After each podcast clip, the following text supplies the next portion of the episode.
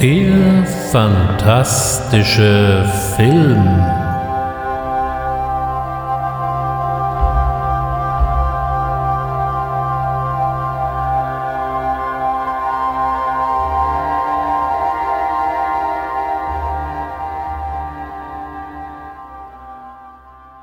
Herzlich willkommen zu einer neuen Ausgabe des fantastischen Films.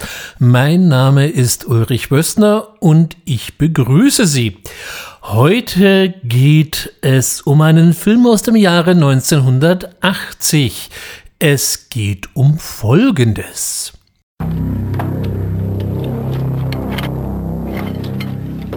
Seien Sie vorsichtig. Er ist wieder unterwegs. Er sucht neue Opfer.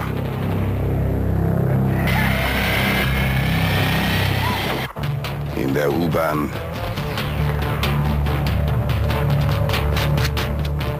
In den Parks.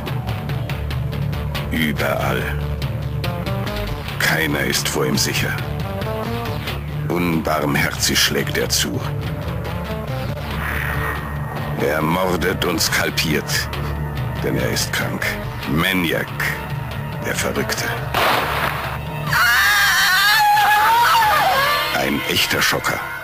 Ich werfe heute einen Blick auf Maniac von Bill Lustig aus dem Jahr 1980 und wir werden natürlich einen zweiten Blick auf das Remake Alexandre Ajas Maniac aus dem Jahre 2012 werfen. Doch bevor wir uns diesem Film zuwenden, werfen wir doch erstmal einen Blick auf die Kinolandschaft aus dem Jahre 1980. Da gab es allerhand zu bestaunen. Die größte Produktion 1980 dürfte natürlich The Empire Strikes Back gewesen sein, der damals zweite Star Wars Film. Man war mit Sequels ja noch nicht so vertraut, das heißt, wir haben uns damals ein Loch in den Bauch gefreut. Ebenso einem größeren Publikum dürfte ja auch noch The Fog von John Carpenter ein Begriff sein, der ein neblig gutes Gruselmärchen da vorlegte. Aber es gab auch jede Menge anderer Dinge und die lassen sich so erstmal in drei Kategorien einteilen. Da hatten wir auf der einen Seite noch den Nachhall von Dawn of the Dead von George Romero mit den nachgelagerten Zombie-Filmen. So bescherte uns Umberto Lenzi den Großangriff der Zombies, so hieß er zumindest in Deutsch, auch wenn es in dem Film gar nicht um waschechte Zombies geht geht. Auf der anderen Seite kam Luigi Fulci mit Paura Nettaciti dei Morti Viventi, was im Italienischen immer so klingt wie eine schmissige Operette, hieß dann in Deutsch Ein Zombie hing am Glockenseil. Doch die Hochzeit der Zombies näherte sich schon so dem Ende. Das merkt man immer dann, wenn plötzlich irgendwelche Subgenres vermischt werden. Und so gab es auch den nicht besonders sehenswerten Zombies unter Kannibalen. Das liefert mir natürlich gleich das nächste Stichwort. Es war auch die Zeit der Kannibalenfilme. Auch hier war Umberto Lenzi nicht faul gewesen und hat uns so ein schönes Werk wie lebendig gefressen geschenkt. Und auf der anderen Seite gab es allerdings auch den härtesten Beitrag dieses Subgenres. Rogero Deodato schuf Cannibal Holocaust. An dieser Stelle muss einmal gesagt werden, wenn ich immer lese, dass Blair Witch Project der erste Found-Footage-Film gewesen sein soll, dann muss ich hier energisch widersprechen. Das war schon Cannibal Holocaust, der im Deutschen unter dem ebenfalls sehr klangvollen Titel Nackt und zerfleischt in die Kinos kam. Wer sich damals vor Blair Witch Project schon ernsthaft gefürchtet hat, dem kann ich diesen Film nun wirklich nicht guten Gewissens empfehlen.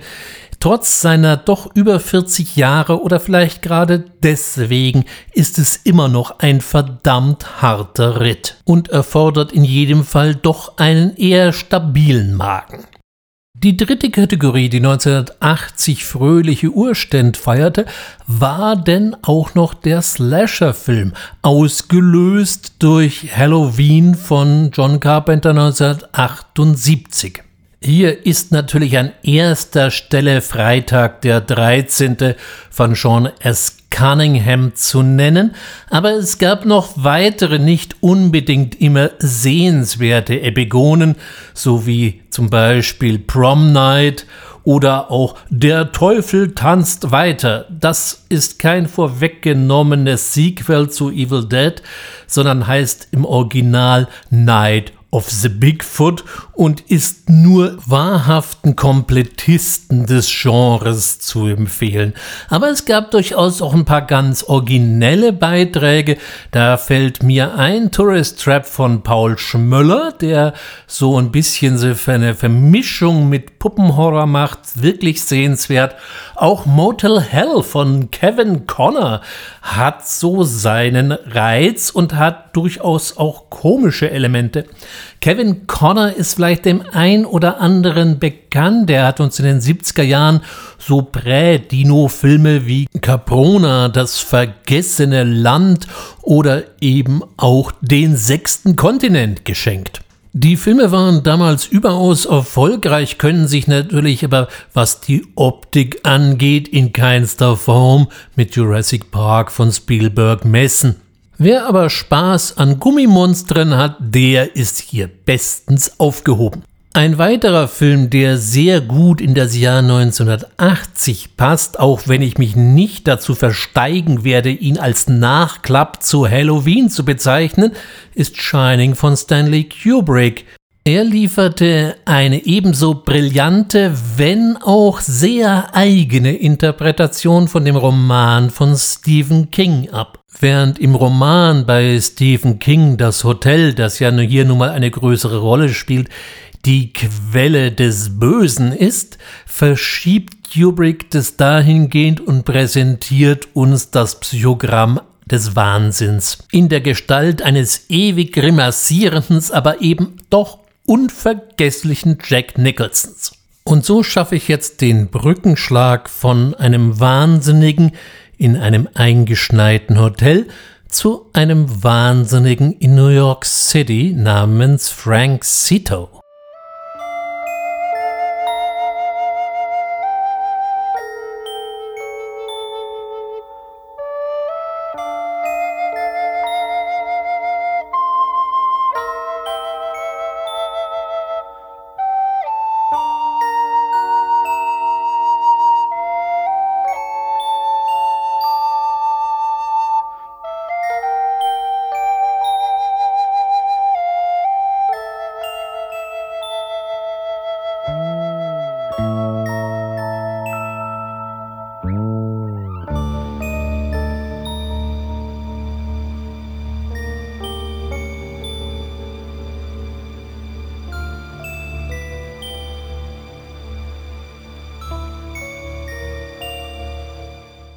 Dieser schleicht nachts durch New York, bewaffnet mit allerhand Stich- und Schusswaffen, um seine Opfer, die vorwiegend weiblicher Natur sind, nicht nur zu ermorden, sondern eben auch gleich mal zu skalpieren. Die Skalps nagelt er dann auf Schaufensterpuppen in der eigenen Wohnung.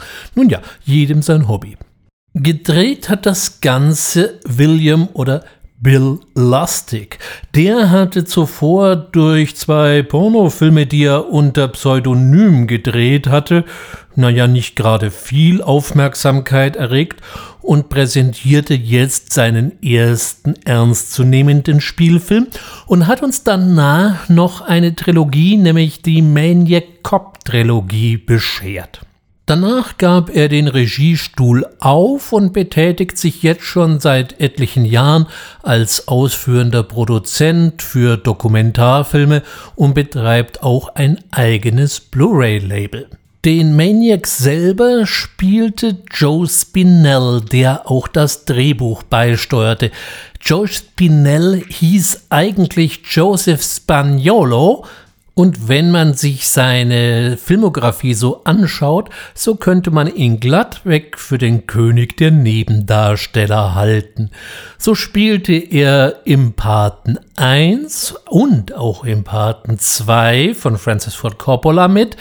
Er spielte in Taxi Driver von Scorsese, in Rocky 1 und in Rocky 2 war er vertreten und, und schon hier haben wir wieder Umberto Lenzi mit dem Hammers, aber heute in Star Crash, einem der ziemlich trashigen Star Wars Epigonen aus italienischen Studios. In all seinen Filmen hat er bevorzugt eher dunkle Rollen angenommen und spielt eher Killer oder sonstige etwas sinistre Gestalten so war ihm die Rolle des Frank Cito natürlich geradezu auf den Leib geschnitten.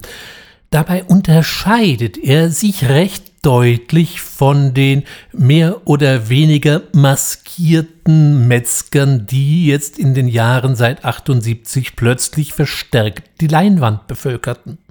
Während eben ein Killer wie Michael Myers sich durch seine Maske völlig unpersönlich machte, der Killer in Freitag der 13. und die Eingeweihten wissen ja, dass im ersten Film es nicht Jason Voorhees war, der hier zu aggressivem Verhalten neigt. Der Rest soll bitte diese Bildungslücke bei Gelegenheit mal schließen, aber eben hier auch über lange Strecken völlig anonym bleibt ist Frank Cito erst einmal ein eher harmlos wirkender Zeitgenosse, der seine Nachbarn grüßt und auch mal kurzen Smalltalk hält, der vielleicht ein bisschen ungepflegt wirkt und nicht gerade über eine athletische Figur verfügt. Er ist so ein Typ, von dem die Nachbarn später gesagt hätten, na ja, er war recht zurückgezogen, aber durchaus ein höflicher und freundlicher Mensch.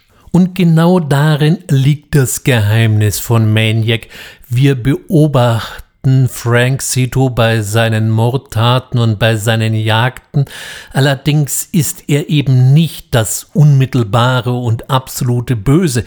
Er ist ein Getriebener. Er ist mehr ein Norman Bates als ein Michael Myers. Wir haben es hier nicht mit einem anonymen Schlechter zu tun, sondern mit einem wirklich eigenständigen Charakter, zu dem man fast sogar so wie etwas wie eine gewisse Sympathie oder Empathie empfinden kann, bis eben das Tier Frank Cito wieder zuschlägt. Auch präsentiert uns der Film, was für einen klassischen Slasher nun mal eher ungewöhnlich ist, sogar noch den Anflug einer Liebesgeschichte, wenn Frank Zito zarte Banne zur Fotografin Anna zu knüpfen versucht und dabei etwas linkisch auftritt. Ich zitiere hier nur das Geschenk, was er der Angebeteten zukommen lässt, einen ehrlich gesagt ziemlich hässlichen Plüschbär. Diese weibliche Hauptrolle wurde übrigens von Caroline Munro übernommen, die in den 70ern und eben noch so gerade in den 80ern nun wirklich keine Unbekannte war. Sie hatte Auftritte in beiden Dr. Fipes Filmen, äh, trat in den späten Hammer-Filmen wie Kronos der Vampirjäger oder eben Dracula jagt Minimädchen, so der deutsche Titel, im Englischen hieß es einfach nur Dracula AD 72 oder auch dem relativ späten Sindbad-Film Golden Voyage of Sindbad im deutschen Sindbads gefährliche Abenteuer.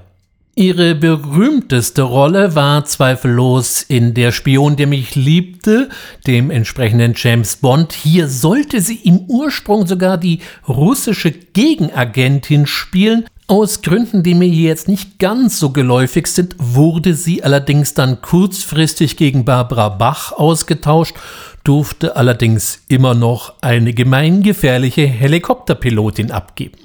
Ursprünglich hatten Lustig und äh, Spinell für die Rolle der Anna eher Daria Nicolodi vorgesehen, die äh, vielleicht dem einen oder anderen auch bekannt ist als Lebensgefährtin von Dario Argento. Der hat sie in seinen Filmen regelmäßig umgebracht. Die konnte allerdings nicht rechtzeitig in New York sein und so ging die Rolle eben an Caroline Munro. Apropos New York. Maniac wäre nichts ohne die Kulisse gewesen. Und das New York, was uns hier 1980 serviert wurde, ist ein sehr düsteres, lebensfeindliches, ja sagen wir hochgefährliches New York.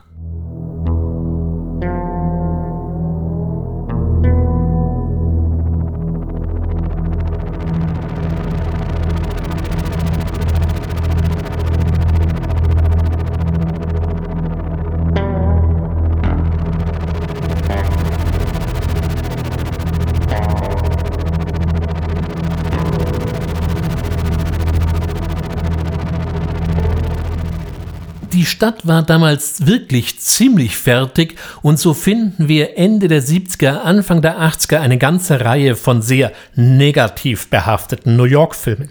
Mir fällt in diesem Zusammenhang spontan natürlich Warriors von Walter Hill ein, dieser wunderbare Gangfilm, aber eben auch, auch aus dem Jahr 1980 Cruising mit Al Pacino von William Friedkin oder eben 1981 der wohl extremste New York-Film Wolfen von Michael Wadley.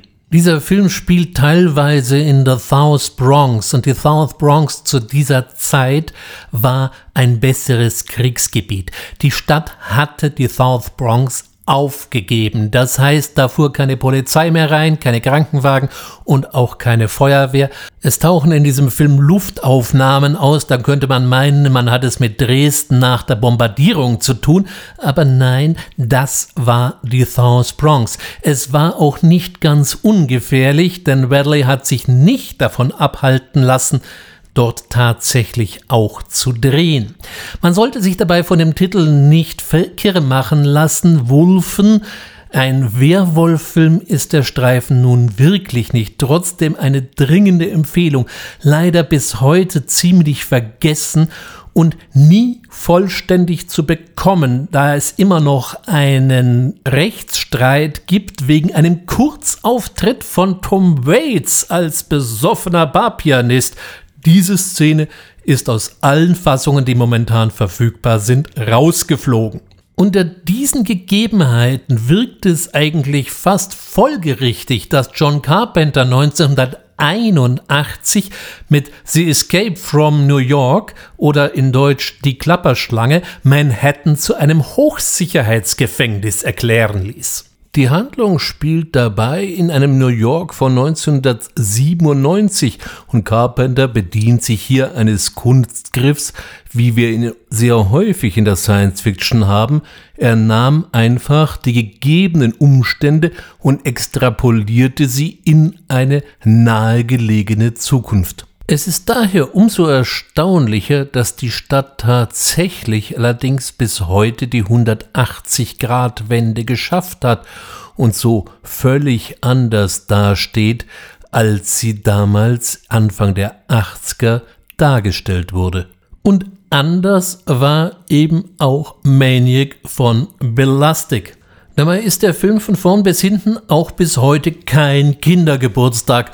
Und dass das eben so war, dafür sorgte ein alter Bekannter, nämlich Tom Savini. Der hatte eben vorher bei Freitag der 13. oder wir haben ja ausführlich darüber gesprochen, bei Dawn of the Dead für die Spezialeffekte gesorgt und damit bestimmte Benchmarks einfach mal gesetzt. Und so sind auch hier die Mordszenen, naja, wie wollen wir sagen, durchaus grafisch. Und diese Mischung aus einem irgendwie menschlichen Killer auf der einen Seite und den durchaus ausgeprägten Gewaltspitzen auf der anderen Seite war es zu verdanken, dass die deutschen Behörden Maniac mal wieder überhaupt nicht komisch fanden. Er gehörte zu den ersten Filmen, die bundesweit beschlagnahmt wurden und als auch bis auf einen längeren Zeitraum blieben. Erst 2019 wurde der Beschlagnahmungsbeschluss und die Indizierung für Maniac aufgehoben. In älterer Literatur kann man nachlesen, dass Maniac ein formidabler Flop gewesen wäre. Naja, dem kann ich nicht ganz zustimmen. Der Film hat in Amerika einen Box-Office-Erfolg von doch immerhin 10 Millionen Dollar gehabt. Und äh, nachdem er wahrscheinlich auch nur so eine halbe Million Dollar gekostet hat, ist das ja durchaus ein Erfolg. In Deutschland sieht das bestimmt ganz anders aus. Nachdem man den Streifen ja hier sehr schnell wieder einkassierte, war damit natürlich nicht viel Geld zu verdienen. Ein weiterer großer Unterschied zu vielen anderen Slasher-Filmen eben aus dieser Zeit ist, dass es sich bei Maniac eben nicht um einen Bestrafer handelt. In Halloween klang es schon an, dass Michael Myers die absticht bzw. vom Leben zum Tod befördert, die gegen die Regeln verstoßen, also sich irgendwie mit ihrem Freund vergnügen, anstatt auf kleine Kinder aufzupassen. Und die tugendliche Laurie nimmt dann eben den Kampf gegen die weißmaskierte Gestalt auf. In späteren Filmen, und hier ist mal wieder Freitag der 13. zu nennen, wird das deutlich moralischer. Hier werden die Teilnehmer auf dem Camp gekillt, weil sie eben Strip-Poker spielen, weil sie Drogen konsumieren oder weil sie vorehelichen Sex haben. Diese konservative Moralkeule zog sich auch in viele der nachklappenden Filme durch. Und auch hier schert William Lustig mit Maniac deutlich aus und serviert uns eben mal eine ganz andere Geschichte. Das kann vielleicht natürlich dem ein oder anderen Hardcore-Slasher-Fan damals nicht so gefallen haben, weil er mal wieder nicht unbedingt das bekam, was er erwartete. Der Vollständigkeit halber sei noch erwähnt, dass es noch Maniac 2 gab, Allerdings ist das natürlich nur ein ganz, ganz lockeres Sequel und auch wirklich nur hier wegen der Vollständigkeit halber erwähnt. Ansonsten braucht diesen Film kein Mensch. Wer hier zu Maniac allerdings nicht vergessen werden sollte, ist Jay Chatterway, der für die Musik verantwortlich war. Maniac war sein erster Film, den er quasi vertonen durfte. Er hat später sehr viel für Star Trek gearbeitet, und zwar für Star Trek Next Generation, Deep Space Nine, Star Trek Voyager und Star Trek Enterprise. Darüber hinaus schrieb er die Musik für Maniac Cop und so manch anderen Film. Die heute verwendeten musikalischen Einspieler stammen übrigens auch von Jay Chatterway, nämlich aus dem Maniac Soundtrack. 2012 erschien dann das Remake zu Maniac, der eben auch als Alexandre Ajars Maniac bezeichnet wird. Alexandre Ajar produzierte lediglich den Film, im Regiestuhl hatte Frank Calhoun Platz genommen. So, what do you do? Are you an artist? I don't know about all that.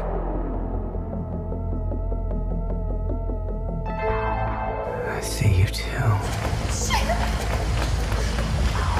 I have a surprise for you. Please! Help me! Please don't scream. You're so beautiful. It's amazing. I love them. Sometimes I think that they have more personality than most people. So what does your girlfriend think of your work? I, I don't have a girlfriend. You and Anna are a perfect fit. they will never understand. Ajar war 2003 mit einem Paukenschlag berühmt geworden, nämlich mit High Tension. Er verlieh dem zu diesem Zeitpunkt mehr als nur angegrauten Slasherfilm eine fulminante Frischzellenkur. Er definierte damit auch eine Reihe von Filmen, die als die französische Härte ins Kino eingingen manchmal auch als neue französische Härte tituliert, gehörten dazu Filme wie Inside oder eben Frontiers oder der doch mit Abstand härteste Beitrag zu diesem Subgenre äh, Martyrs von Pascal Logier.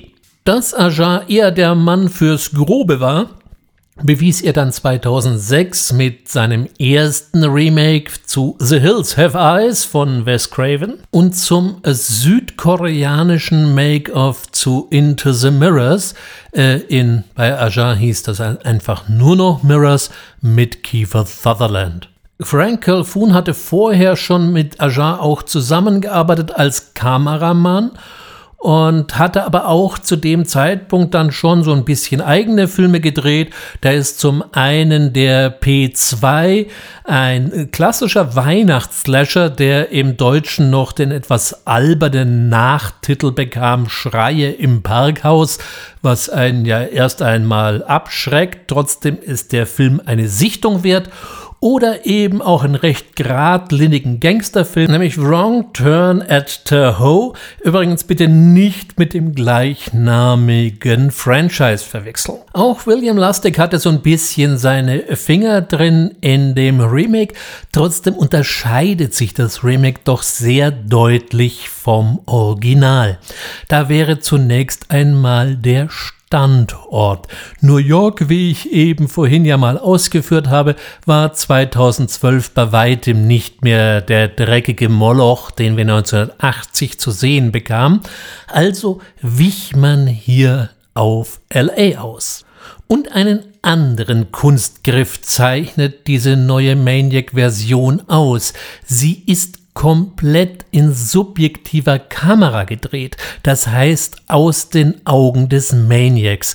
Und diese wurde in diesem Film von Elijah Wood gegeben, der wollte sich wohl mal ein für allemal von seinem Frodo-Image aus dem Herrn der Ringe befreien. Die subjektive Kamera ist dahingehend natürlich recht interessant, dass wir den Täter lange Zeit nicht sehen, sondern erst immer nur hören, was er denkt, was er sagt und so weiter. Und erst wenn er sich irgendwo spiegelt, kommt die Gestalt mal wirklich ins Bild. Hat auf jeden Fall Elijah Wood vor einige schauspielerische Herausforderungen gesetzt. Weiterhin werden wir durch diesen Kunstgriff quasi eins mit dem Maniac Frank. Diesmal hat er gar keinen Nachnamen mehr und erleben nicht nur seine Mordtaten, sondern eben auch seinen ganzen Alltag durch seine Augen.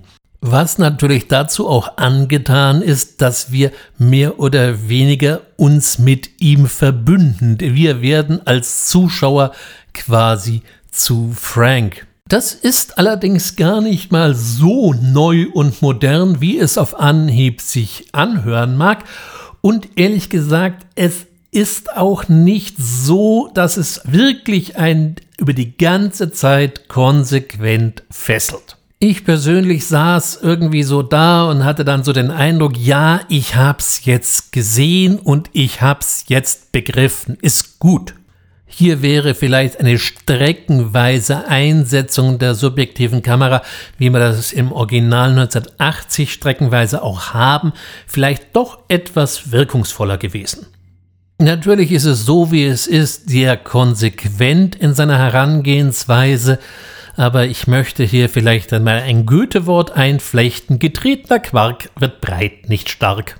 Eine weitere Neuerung, die wir in diesem Remake finden, ist, dass die Love Story zwischen Frank und Annie, wie sie jetzt im, im Remake heißt, einen wesentlich größeren Raum einnimmt. Ganz interessant fand ich dabei die Besetzung. Die Französin Nora Anaceder äh, spielt hier eben die Fotografin Annie und erinnerte mich persönlich sehr an Daria Nekolodi von 1980. Zumindest was die Optik angeht.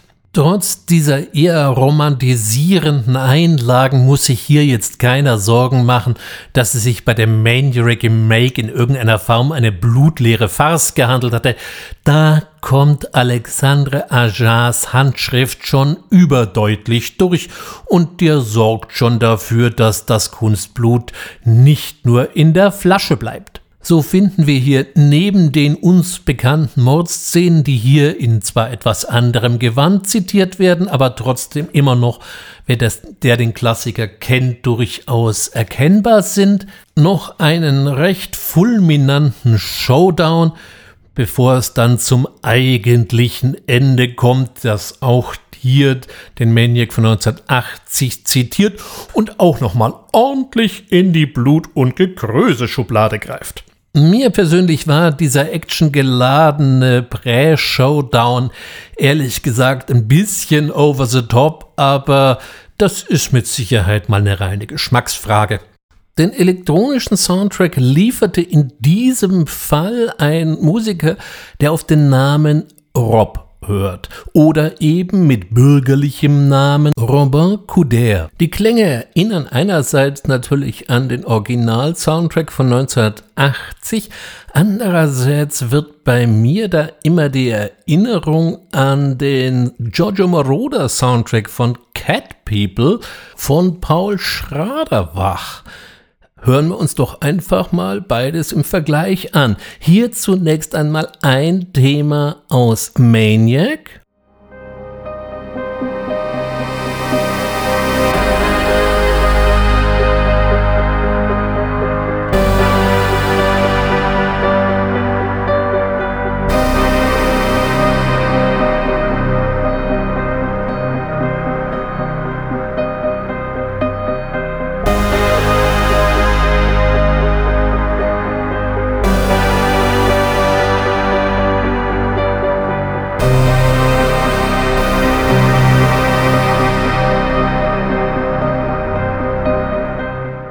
Hier das, das zumindest für mich doch sehr ähnlich klingende Thema aus Cat People.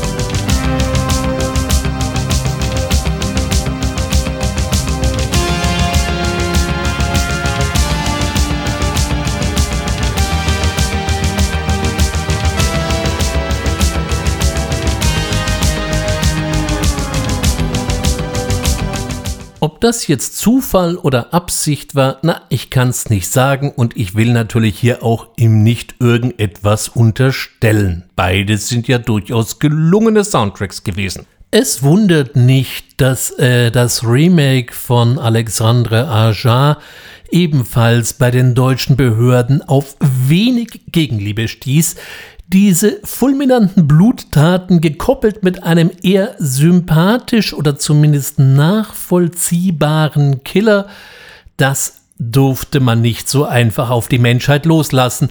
Der Film wurde übrigens erst vor kurzem, also das sprich im letzten Jahr 2020, von der Beschlagnahmungsliste gestrichen. Jetzt vor ein paar Tagen äh, konnte man auf Schnittberichten nachlesen, dass der Antrag, auch die Indizierung aufzuheben, von den verantwortlichen Gremien abgelehnt worden ist. Wohl dem also, der die Cinema Extreme Fassung schon zu Hause stehen hat. Beide Fassungen haben dabei durchaus ihre Berechtigung, während das Original von 1980 schon sehr dreckig und schimmlig daherkommt, was nicht zuletzt auf den Hauptdarsteller Joe Spinell zurückzuführen ist, der schon einen sehr, sehr eigenen Maniac gibt, haben wir es in dem Remake eben mit so fast sterilen Bildern zu tun, die ebenfalls ihren Reiz haben und auch die subjektive Kamera, die den ganzen Film durchzieht, kann einen packen. Mir persönlich war sie ein bisschen zu viel, aber ist durchaus so auch in Ordnung. Wer also mal Slasher-Filme sehen möchte, die ein bisschen abseits der allseits ausgetretenen Pfade liegen, dem seien beide Werke an dieser Stelle empfohlen und beide Werke werden auch den geneigten Gorehound in jedem Falle zufriedenstellen. In der nächsten Ausgabe des fantastischen Films, darauf können Sie sich heute schon freuen, werde ich mich einem anderen widmen, der auch durchaus Filmgeschichte geschrieben hat und der immer grün leuchtendes Zeug in einer Spritze hat. Na, die Fans wissen es schon Bescheid, der Rest soll sich noch ein wenig gedulden. Wir werden uns die gesamte Trilogie anschauen und ein paar Worte über den dreistesten Filmmusikklau der Filmgeschichte verlieren. Sie wissen schon, worum es gehen wird? Na dann abonnieren Sie den fantastischen Film, damit Sie diese Ausgabe auf keinen Fall versäumen. Sie wissen nicht, worum es gehen wird? Dann abonnieren Sie es recht, den fantastischen Film, denn auch hier gilt es, eine Bildungslücke zu schließen. Bis dahin wünsche ich Ihnen wie immer an dieser Stelle eine gute Zeit, bedanke mich, wenn Sie mir bis hierher gefolgt sind. Machen Sie das Beste bis nächste Woche. Schauen Sie fantastische Filme. Ihr Ulrich Bössner.